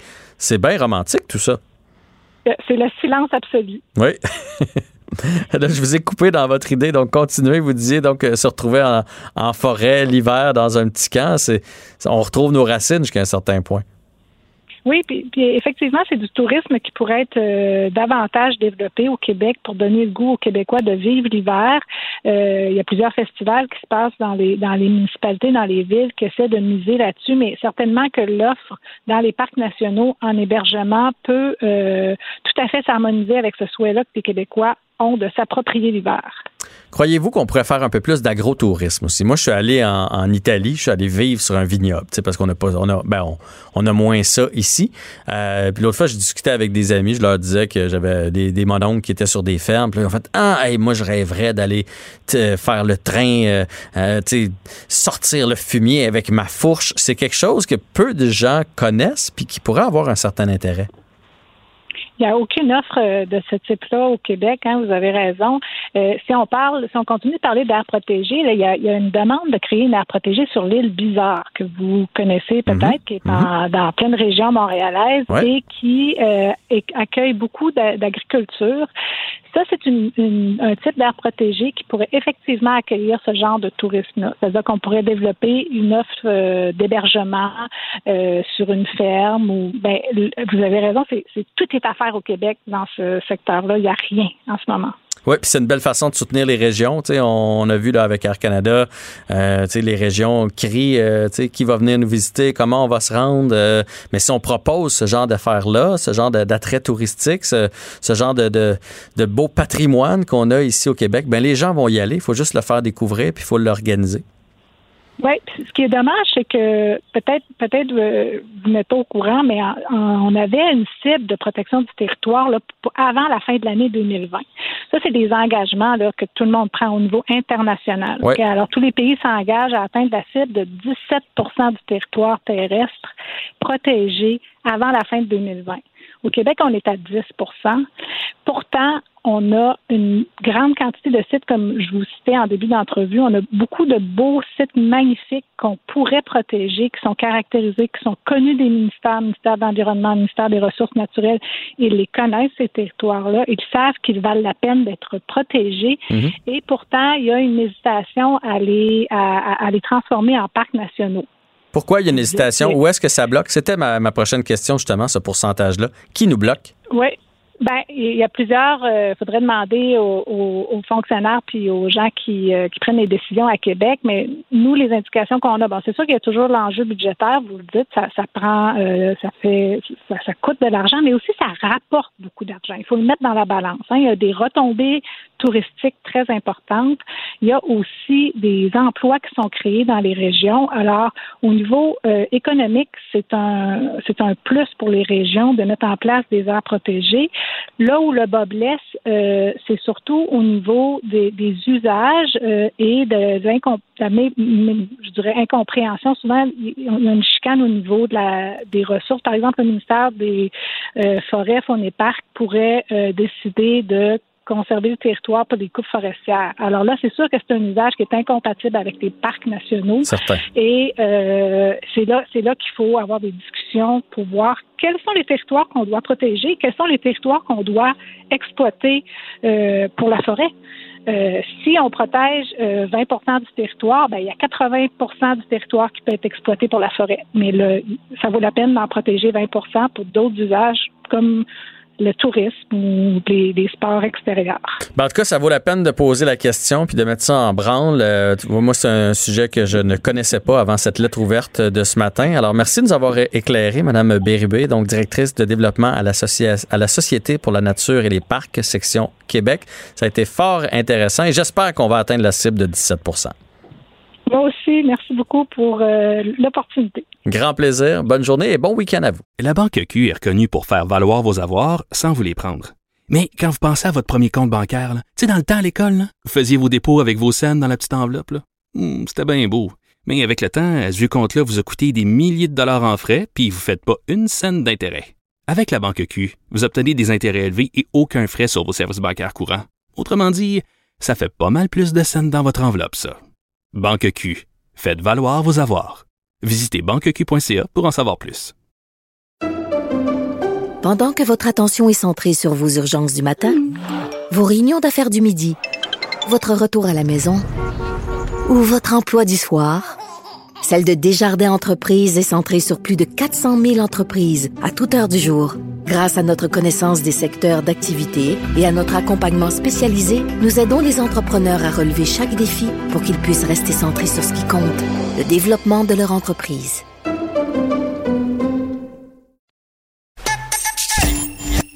Jean-François Barry. Entendez aujourd'hui les sujets de demain. Cube Radio. C'est l'heure de notre discussion médium saignant avec François Lambert et Danny Saint-Pierre. Bonjour, messieurs. Bonjour. Bonjour. Euh, on avait prévu un, un- un sujet autre, mais ce matin, bedding bedang, dans le journal, il y a un producteur, un pomiculteur en Montérégie, Sylvain Pelletier, qui dénonce le fait qu'au Costco, ici à Saint-Bruno, donc tout près de la Montérégie, qui est la mecque de la pomme au, au Québec, eh bien, on, on fait venir des pommes de Nouvelle-Zélande et il s'offusque de ça ce matin. Est-ce qu'il a raison ou pas? Danny, à toi la parole. Est-ce qu'il a raison? Moi, la question que je me suis posée quand j'ai vu ça apparaître dans mon téléphone à poche ce matin, c'est qu'ont-elles l'air des pommes du Québec en ce moment? Mhm. À quoi qu'ils ressemblent? Tu sais, les dernières pommes qui ont été cueillies, là, ils ont été cueillies quand? En octobre dernier? Est-ce qu'elles sont en bon état? Parce que en ce moment, la, la pomme n'est pas en vedette.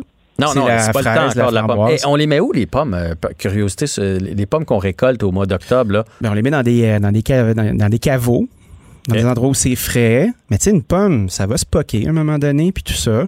Euh, les pommes qu'on utilise euh, en ce moment, c'est des pommes à croquer. Tu sais, apportes une pomme dans ton lunch. euh, tu vas avoir une pomme qui, quand tu croques dedans, elle, elle est blanche, elle est ferme, elle se tient. Fait que c'est la question que je me suis posée, moi, en ce moment. Est-ce que les pommes québécoises sont, sont belles à cet ainsi de l'année? Dans le fond, toi, ce que tu dis, c'est euh, quand c'est le temps de la pomme, là, Costco devrait avoir de nos pommes. Ben oui. Mais pour le reste de l'année, s'il y en a des meilleures ailleurs. Ben ou- oui puis non. Tu sais, si les pommes tiennent puis elles sont belles puis on peut les croquer, oui, c'est agréable. Puis oui, il y en a. Je suis persuadé qu'il y en a là, avant que le- les lignes prennent en feu. Mais je pense qu'on devrait commencer à travailler les produits dérivés de la pomme. De la pomme coupée, de la pomme congelée, de la pomme qui se tient, de la pomme en compote. On va aller voir François Lambert maintenant, notre dragon. Il en pense quoi, lui? Ben, quand j'ai vu ça ce matin, j'ai fait comme Ah, OK, c'est injuste. Puis là, je me suis mis à réfléchir parce que est-ce que la, réponse, là, la, la- la- la réponse à tout ce que je me suis posé comme question, elle, elle vient à la fin quand le gars de Costco il dit ben, donnez-moi son contact, moi le contacter. C'est que le gars, il se plaint que ses produits ne sont pas au Costco, mais il n'a jamais fait une présentation à Costco en date. Tu sais, en partant, là, je veux dire, pour être chez Costco, comme dans n'importe quel magasin, ça part par une présentation. Ça part par quelqu'un qui appelle et dit Hey, j'ai des produits à vendre. OK, tu veux les vendre chez Costco. Première question qu'ils vont te poser, Costco, est-ce que tu es ACEP? OK? Donc, est-ce que tu suis les standards HACCP? Donc, euh, et après ça, ils se déboulent un paquet d'affaires. Si tu ne l'es pas, ben, tu ne qualifies pas en partant. Donc, le gars n'a pas fait ça. Fait que moi, pour moi, il se disqualifie en partant parce que tu peux pas te plaindre parce que tu vois des pommes du Nouvelle-Zélande. Il y a un côté en dedans de moi qui dit est-ce que je vais la choisir comme client? Ça, ça nous appartient. Mais est-ce que je vais chialer quand tu n'as pas fait ta présentation? Es-tu capable de fournir toutes les Costco, admettons au Québec? Parce que c'est difficile rentrer un producteur dans chacun de tes Costco. Ça prend une logistique énorme. Donc, Costco, ce qu'ils veulent, eux autres, c'est uniformité et de pouvoir rentrer euh, à- à- large, comme on dit, là, dans, tous les magasins, un seul producteur ou une seule ligne de producteurs. Peut-être que les producteurs devraient se re- regrouper, mais la question, c'est qu'il ne l'a pas appelé. Donc, tu peux pas te plaindre quand tu n'as pas contacté Costco. Bon, ben on est tous d'accord là-dessus. Par contre, euh, ça soulève quand même le fait de, tu sais, on veut acheter local, acheter local, acheter local. Puis là, on a regardé des pommes qui arrivent de loin, de Nouvelle-Zélande. Euh, euh, ça serait quoi la façon de faire? Tu sais, est-ce que les- le gouvernement devrait obliger un quota? de- Ben, tu peux pas faire ça. Pourquoi?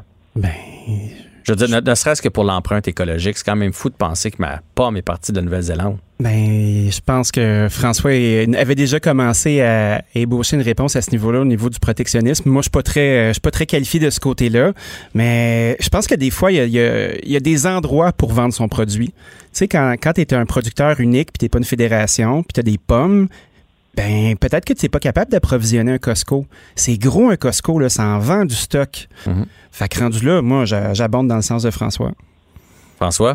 Ben, puis, ben, tu sais, la, la, la, la, la- l'affaire, c'est que, est-ce que c'est mal ou c'est bien? Ça reste, c'est bon, Maxi, regardez Maxi qui a fait quand même un, un gros push pour les produits du Québec. Ils ont mis une équipe en place pour mettre les produits du Québec de l'avant cet été dans, dans cette optique-là. Est-ce que Costco peut le faire? Définitivement. Euh, Costco, par contre, est géré par euh, ben, le, le, la présentation des produits se fait à Ottawa. Et tu sais, ce Costco dit, moi, j'ai une compagnie qu'on vend des produits chez Costco. Et Costco, là, paye bien. Euh, Costco un processus. Ça a pris deux ans avant qu'on rentre chez Costco. Là. Ça un travail d'arrache-pied. Faut que tu te qualifies. Ben écoute, t'es là. Bon, t'es là. La réalité, là, c'est que Danny le dit, les pommes actuelles, là, ils ont été produites il y a longtemps. Tant mieux si elles sont bonnes, mais moi, moi c'est sûr que comme consommateur, je risque de ne pas les prendre. Mon choix va être fait de choisir local. Donc, euh, je les achèterai probablement pas là, puis je vais attendre qu'ils soient, qu'ils soient fraîches du marché. Mais tu sais, la Nouvelle-Zélande, euh, elle nous envoie aussi de l'agneau. Hein. Pourquoi qu'on consomme de l'agneau de la Nouvelle-Zélande? Ben parce que euh, ici, l'agneau du Québec, on n'est pas capable de rentrer dans les grandes chaînes. Pas parce qu'on veut pas, parce qu'on n'a pas assez pour alimenter pour que ça soit tout le même format. Sinon, c'est des petits formats, des gros formats, des gros jarrets. Regardez les jarrets d'agneau, c'est quelque chose qui se vend beaucoup. Euh, ils viennent tous de la Nouvelle-Zélande. C'est très difficile d'en avoir du Québec. Mais il y a un enjeu de prix aussi. Puis euh, dans l'article de ce matin, M. Charlebois, Sylvain Charlebois le disait, tu sais, le consommateur, il va être guidé par le prix. Fait que, ce soit au niveau de la pomme ou que ce soit au niveau de l'agneau, tu sais, il y a quand même une bonne différence dans le prix de l'agneau du Québec versus la Nouvelle-Zélande. Fait qu'on a bien beau avoir des vœux pieux puis se dire, ben oui, ben oui, le marché va l'absorber. À la fin, c'est le consommateur puis sa poche qui décide. Puis c'est là que ça doit se passer, je pense. De trouver des façons de, de, mettre des produits sur le marché qui vont être efficaces, qui vont pouvoir entrer dans le budget des gens. Tu sais, quand tu es un transformateur de pommes, moi, je pense que tu devrais avoir le réflexe de créer de la valeur euh, ajoutée euh, à ton produit. Puis au lieu de vendre une matière première, ben, te trouver un, un, débouché pour vendre quelque chose qui est transformé quand ta, ta production est terminée ou que tu as du stock à écouler. Puis au lieu de domper ton stock, ben, tu trouves une façon de faire. Puis je pense que dans l'article de ce matin, il y avait une couple de joueurs qui faisaient ça. Ouais. Donc c'est une piste. Mais là, ce qui me déçoit dans ce que vous dites, c'est que dans le fond, l'achat local qu'on fait présentement, là, ça va tomber dans l'oubli. Parce que j'ai l'impression que ça va rester Pourquoi? dans les, dans les petits... Les, les, les il y en a un au coin de ma rue, là, un petit commerçant, là, c'est écrit achat local, là, je ramasse mon blé d'Inde puis mes pommes, mais c'est pas à grande échelle, c'est tout petit. Ça veut dire que si je vais chez Non, Costco, non. si je vais chez Costco, je l'ai même pas, la pomme du Québec. Tu comprends? J'ai la pomme Mais de la Nouvelle-Zélande, c'est celle-là m'a acheté. Ben, tu as le choix, euh, Jean-François. C'est certain que lorsqu'on va chez Costco, on s'attend, et c'est normal, ça fait partie, même quand on est vendeur chez Costco, on doit accepter qu'on va vendre notre produit, ne serait-ce qu'un dollar moins cher qu'ailleurs, ça fait partie du deal. Donc, c'est certain que lorsque tu rentres chez Costco, tu le sais que tu vas payer moins cher qu'ailleurs. Ouais, C'est- puis aussi, tu, évident. fais pas tes courses au complet chez Costco. là. Je serais bien surpris que tu fasses barre en barre tes courses au complet chez Costco. Puis tu sais, on, Ben, tu on peux a beau, ramasser hein. pas mal de trucs. Oui, oui, je Ouais, ben, moi, je fais pas partie de ça. Là, j'ai même pas de carte Costco. Moi, je suis mais pas- je sais qu'il y a des gens qui, qui, qui y vont souvent puis qui ramassent. Tu peux ramasser euh, du meuble de jardin jusqu'à la pâte à dents en passant Ouais. par les pommes puis euh, le papier de toilette. C'est une très bonne chaîne. Sais, c'est excessivement populaire. Moi, je pense que les gens euh, font encore plusieurs endroits pour faire leurs courses. Fait que quand tu parles de l'achat local qui est dans l'oubli, je pense pas. Je pense qu'il y a des besoins spécifiques par. euh, Je dis pas qu'elle est dans l'oubli. Je dis que là, il y a un beau mouvement. J'ai peur que ça retombe dans l'oubli. C'est ça que je veux dire. Ben, c'est à nous, de, de- de chaque consommateur, d'être. Mais tu sais, pour changer les habitudes et le marketing, il faut, faut faire du marketing avec ça. C'est là que le gouvernement doit renforcer le message, renforcer le message là-dessus. Mais tu sais, il faut accepter aussi qu'on ait des pommes de la Nouvelle-Zélande. Comme nous, on veut vendre notre porc en Chine. On peut pas s'offusquer de voir une pomme ici et d'être fier de vendre notre porc en, Chine ou même en Nouvelle-Zélande. Euh, il faut accepter les règles du jeu du commerce international aussi et de ne pas mettre des barrières. Maintenant, ça reste le, le- de convaincre le consommateur qu'il y a un impact. Son dollar québécois euh, dépensé ici génère 2,5 dollars euh, dans l'économie. Tout à fait. La réalité, la réalité, puis Daniel le dit, c'est qu'on on a une courte saison des pommes ici et on n'a pas un, un- un- un climat particulier, euh, particulièrement avantageux. Et la plupart des gens qui produisent des pommes en arrachent financièrement. Et c'est pour ça qu'ils font du cidre de pommes, qu'ils font d'autres choses. Le, le verger La France, c'est énormément diversifié. Pinacle, c'est di- diversifié aussi. Et c'est ça qu'il faut aller vers d'autres produits que juste produire la pomme pour la manger. Et c'est la même chose que, que, que, que dans le sirop d'érable, c'est la même chose dans, dans, tout. Dès qu'on on est dans la première transformation, il n'y a jamais personne qui va faire une scène avec ça. Je pense que comme, euh, tu sais, moi, j'ai j'ai quand même un chapeau de chef dans la vie, là, je cuisine, là. C'est euh, c'est notre responsabilité à nous, les, les gens qui sont médiatisés, d'être capables de justement euh, trouver une autre façon à la maison d'utiliser les produits de notre terroir, que ce soit l'érable, que ce soit la pomme, que ce soit nos fromages, de donner des trucs aux gens pour qu'ils puissent s'approvisionner puis faire leurs choses à la maison. Puis c'est pas toujours fait. Il y a tellement, on a tellement des saisons qui sont courtes qu'il y a des produits qui sont en vedette, mais après ça, on a tout l'hiver pour être capable de consommer euh, des produits qui sont à base euh, de racines, de travailler de la pomme qui fait du caveau, puis de, de faire des trucs comme ça. Fait que je pense qu'il y aurait un chantier à, à travailler à ce niveau-là. C'est vrai que la pomme, à part ma mère fait de la compote, là, on sait pas trop quoi faire avec la pomme. On devrait explorer parce que quand c'est le Ben temps oui. de la pomme, ça serait le temps là, de faire, de se faire des provisions. Mais quand je regarde ce que François a fait avec l'érable aussi, ben tu vois, ça, c'est une façon créative d'arriver puis de faire comme, bon, OK, on a du sirop, là, comment on lui donne de la valeur? Ben, on fait des beaux produits bien mis en marché puis on trouve du volume. Ça fait que du sens. D'ailleurs, Ben, François. Exactement. Puis, ouais, vas-y. euh, Non, non, vas-y, vas-y. Je m'en dire que j'étais dû pour du Ben, popcorn. Euh, Moi J'ai passé à travers assez vite. Il y a, il y a un petit Non, goût de mais- brûlé dedans qui est délicieux. Mais euh, vas-y avec ton Mais idée. Je viens d'en faire, euh, non, je viens d'en faire un autre euh, avec euh, le, la- un Québécois d'origine portugaise qui fait une, une sauce piquante qui s'appelle Pica Pica. Et on vient de faire des tests aujourd'hui et c'est tout simplement merveilleux. Mais c'est ça, il faut mettre en, valeur le, le, le, produit puis de faire découvrir les gens. Tu sais ce que je vais faire demain, moi? Je m'en vais récolter du sumac. Il est prêt et j'ai le goût de faire cette épice-là au lieu de l'acheter. J'ai le goût de, de le travailler, de le faire déshydrater. C'est le vinaigrier, aussi, au ça, hein, de François? Le sumac, c'est le vinaigrier? Exactement. Oui. Exactement. C'est de la mauvaise herbe qui pousse comme un arbre et on ne sait pas quoi faire avec. Puis, ça fait des années que je le regarde. Puis là, je suis en train de regarder pour faire différentes saveurs. Puis, tout me ramène vers le sumac et j'en ai dans ma face à côté de la cabane à sucre. Mais tu sais, je, je divague un peu, mais c'est qu'il faut choisir qu'est-ce qu'on. Tu sais, il faut choisir nos batailles. Ce matin, moi, je pense que c'est dans le journal, c'était pour faire du sensationnalisme inutile. C'est vrai que des grandes chaînes. Puis Maxi euh, a, a- a été la, la grande chaîne qui a pris de l'avant cette année pour dire on va mettre les produits du Québec à, à l'avant à l'avant-plan, puis après ça, vendre. Mais c'est sûr que c'est pas toutes les chaînes qui peuvent se revirer comme ça. Euh, faudrait demander à Maxi tout ce que ça a pris comme infrastructure pour virer ça sur scène, c'est son comportement en entrepreneur. Et c'est ça qu'on demande. Mais honnêtement, se plaindre des pommes à ce temps-ci de l'année, je trouve que c'est un peu. Ben, les, les gros ont le dos large. Puis je trouve ça, euh, je trouve ça bien, bien, C'est ce que euh, tu as dit, mais effectivement, les gros ont le dos les large, gros joueurs. Ça, c'était. J'allais pas là. Moi, j'ai un bon gros dos aussi, comprends-moi bien. Mais on peut pas toujours casser du sucre euh, sur les, les- les gros joueurs qui sont organisés, tu sais. C'est aux, aux gens qui produisent de se mettre ensemble puis de trouver les ressources pour être capable de mettre en marche leurs produits. Ben, votre message a été bien entendu. Merci beaucoup de cette chouette discussion. Vous voulez voir l'article, c'est dans le Journal de Montréal. Je vous garde euh, avec moi, puisqu'au retour, c'est le quiz d'actualité d'Alix Dufresne. La Banque Q est reconnue pour faire valoir vos avoirs sans vous les prendre. Mais quand vous pensez à votre premier compte bancaire, tu sais, dans le temps à l'école, vous faisiez vos dépôts avec vos scènes dans la petite enveloppe. Hmm, C'était bien beau. Mais avec le temps, ce vieux compte-là vous a coûté des milliers de dollars en frais, puis vous ne faites pas une scène d'intérêt. Avec la Banque Q, vous obtenez des intérêts élevés et aucun frais sur vos services bancaires courants. Autrement dit, ça fait pas mal plus de scènes dans votre enveloppe, ça. Banque Q, faites valoir vos avoirs. Visitez banqueq.ca pour en savoir plus.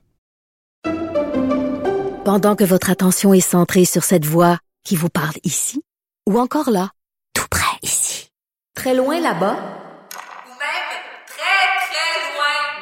Celle de Desjardins Entreprises est centrée sur plus de 400 000 entreprises partout autour de vous. Depuis plus de 120 ans, nos équipes dédiées accompagnent les entrepreneurs d'ici à chaque étape pour qu'ils puissent rester centrés sur ce qui compte, la croissance de leur entreprise.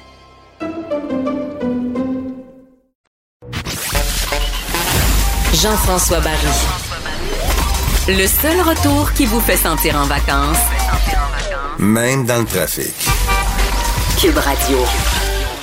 Je vois Danny Saint-Pierre qui est sur son téléphone présentement en train de. Je fais un sudoku. Ah, je pensais que tu vrai. regardais des dernières nouvelles de la semaine pour être sûr et certain d'être sacoche encore cette semaine. Dis-le pas, dis-le pas. Pour le quiz d'Alex Il n'y a Dufresne. même pas besoin de se forcer, c'est un naturel. Ah, J'ai une mémoire photographique. En tout cas, à date, il nous sac des bonnes volées. Alix, Oui. euh, va- vas-y, je te laisse entre les mains. C'est toi qui deviens l'animatrice euh, pour euh, le prochain 10 minutes. Ben alors, euh, petit quiz, euh, retour sur les actualités de la semaine, messieurs. On va commencer avec euh, Dany. Oui. Alors, tu peux lancer ton téléphone parce que je ne sais pas si tu veux l'avoir passé celle-là. Probablement que oui. À Lyon, il y a des chercheurs du CNRS qui s'estiment en bonne voie de parvenir à détecter la COVID-19 dans l'air qui est expiré par une personne malade en analysant la composition chimique de son souffle.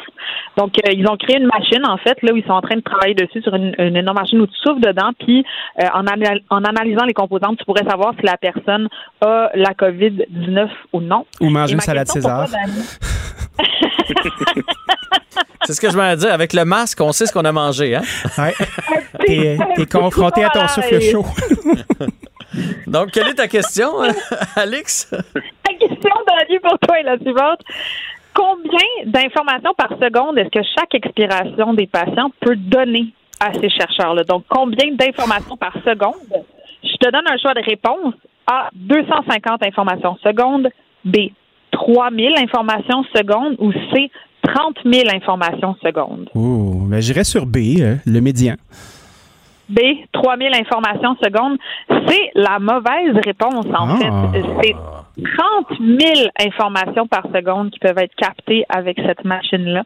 Et ils sont en train de parler, en fait, d'une nouvelle ère du diagnostic médical. Ils disent que s'il y a une deuxième crise à l'automne, ça serait pas euh, impossible, en fait, que les gens, quand ils se pointent à l'hôpital, puissent être testés euh, avec une petite machine qui canalise leur souffle, en fait. Avec leur, comme un petit alcotest, mais un petit COVID-test où tu souffles dedans. Dûment noté. Ma deuxième question est pour toi, François. Est-ce que tu es prêt? Toujours prêt. Comme un scout. Ça veut pas dire que je vais l'avoir, mais je suis prêt. Si c'est- ça prend des questions sur Justin Trudeau euh, pour qu'il l'ait. Ben écoute, euh, on est pas loin de de ça. on va- oui, c'est ça. Quand Justin a-t-il coupé ses cheveux la dernière fois? Alors, Hey, Il y a quelqu'un qui pourrait dire que la coupe COVID, là, hein, euh, je suis comme vous autres, je peux pas aller chez la coiffeuse. C'est fi- c'est fini, là. On a le droit d'y aller chez la coiffeuse. Enfin. Bon. François, ma question pour toi est la suivante. En juin dernier, à combien est-ce que le ministre des Finances du Canada, Bill Morneau, estimait le déficit du pays en 2020? Donc, en 2020, on va avoir un déficit de combien? A. 343 milliards de dollars. B. 256 milliards de dollars. Ou C. 1200 milliards de dollars. Euh, 256. En fait, 256 de milliards de dollars de dette, ça, ce qui était prévu il y a trois semaines. La bonne réponse est 343 milliards de dollars. Donc, on parle d'un- assez gros bon, là, parce qu'il y a quelques semaines, on parlait de 256, on est rendu à 343, puis ils disent que la dette va bondir jusqu'à 1200 milliards d'ici mars prochain. Ce qui est quand même... euh, Ça va être beau. c'est assez imposant, mais quand on regarde en mars 2020, on était à 765 milliards de dollars. Donc là, avec la COVID, moi, j'aurais pensé que ça aurait été plus. Je suis étonnée quand même. J'avais l'impression que.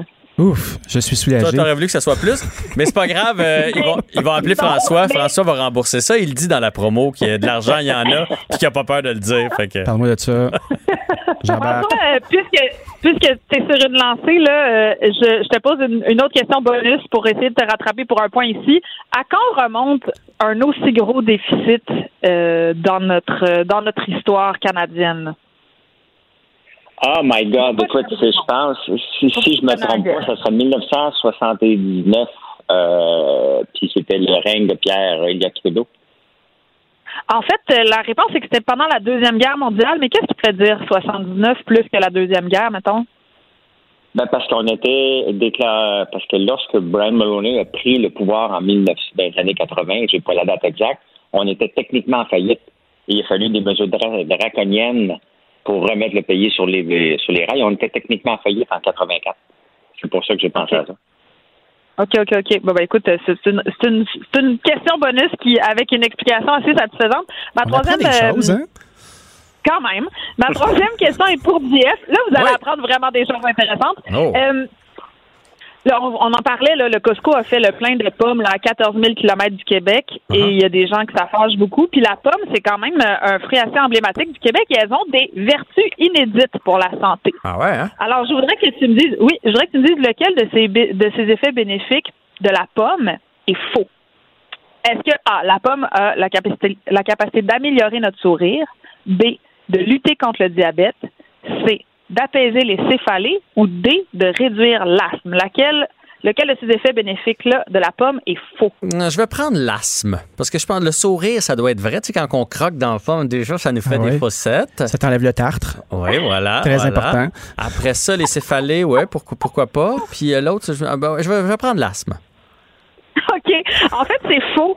la bonne réponse euh, était euh, la pomme n'apaise pas les céphalées, mais Ah. elle peut donner un meilleur sourire. Ils disent que c'est bénéfique pour la santé bucco-dentaire. Céphalée, c'est un mal de tête. Ah, hey, c'est bien chic. T'as déjà, eu, t'as déjà eu des céphalées de lendemain de veille? Ah, j'ai déjà eu la tête fendue, effectivement. Nous appellerons ça un céphalé. Elle s'est Merci affalée. pour euh, la question, Danny. Je me posais la même question. J'avais pas le temps de googler. C'est quoi c'est fallu? Ah, je me suis commis, je me suis commis. Hey, non seulement on n'a aucune bonne réponse, mais on sait même pas c'est quoi une céphalée. Fait que ça va bien le quiz cette Ah, je semaine. suis un homme du peuple. C'est un, c'est un bête mot de tête. Alors, en fait, euh, par rapport à l'asthme, là, on en parlait tout à l'heure, ça a l'air un peu saugrenu, mais ils disent que manger des pommes aurait un effet favorable sur la santé respiratoire et l'incidence de l'asthme. Puis, ils recommandent même aux femmes enceintes de consommer des pommes pendant la grossesse pour réduire le risque d'asthme. Alors, c'est quand même assez euh, surprenant. Mhm. Sinon, le diabète, bon, évidemment, là, c'est des fruits qui contiennent des fibres, donc ça, ça peut, euh, ça peut aider la glycémie des gens diabétiques. Et pour le sourire, en fait, ils disent que euh, ça fait saliver, ça, ça, ça combat contre les bactéries, en fait, et ça éloigne la carie. Puis ils parlent aussi d'un massage des gencives qui peut être bénéfique pour prévenir les maladies. Mm. Massage des gencives. Plaisir inédit. Bon, là, ce qu'on va faire, Alex, parce que le temps nous presse, et comme euh, présentement, tout le monde est à zéro, fait que là, ça va être une dernière question. Mais là, Puis la, voulais la- faire fusillade, c'est ça. Ouais, c'est ça. C'est ça que j'allais proposer. Mais la, la personne qui pense avoir la bonne réponse crie son nom, parce que sinon, on n'aura pas le temps d'en faire d'autres. Je pense que c'est excellent. Alors, euh, fusillade pour tout le monde. COVID-19 au pic de la pandémie. Montréal était parmi les villes les plus touchées en Occident. La situation des surmortalités à Montréal a été pire que dans euh, quelle de ces grandes villes d'Europe? Dans quelle grande ville d'Europe, en fait, est-ce qu'on a... Jean-François? Milan. OK. Qu'est-ce qu'on a d'autre comme, euh, qu'est-ce qu'on a d'autre comme euh, Je proposition? trouve que c'est une bonne réponse, ça, Jean-François. Je te suis, moi. Je partage ton point. J'avais l'air d'un gars qui l'avait lu un matin, hein? Jean-François, en effet, la bonne réponse. Montréal a eu plus de morts qu'à Milan pendant son pic euh, du virus. C'est quand même assez impressionnant parce qu'on sait qu'Italie, là, ça se passait pas très bien. Donc, euh, oui, en effet, c'est bon. C'est la bonne réponse. Jean-François a été Bravo. le premier à avoir un point dans le quiz cette semaine. Et la tête haute. les gars, va, les gars, il va falloir ouvrir le journal un peu plus, là. On va faire ça. Ils vont travailler là-dessus cette semaine, mais faites-le pas jusqu'à vous donner une céphalée, les gars. Faudrait Ah, faire non. attention. Alex, Alex, bon week-end. Danny aussi. Bon week-end. Merci d'avoir participé à l'émission aujourd'hui. Bon week-end à tout le monde. Ah, Merci à Merci. Joanie. Merci beaucoup. Salut François. Merci à Joanie. Merci à Fred. Merci à Marie-Pierre qui travaille sur euh, l'émission. Merci à Mathieu aussi. Et merci à vous d'être là jour après jour de 15h à 17h. Bon week-end et on se retrouve lundi.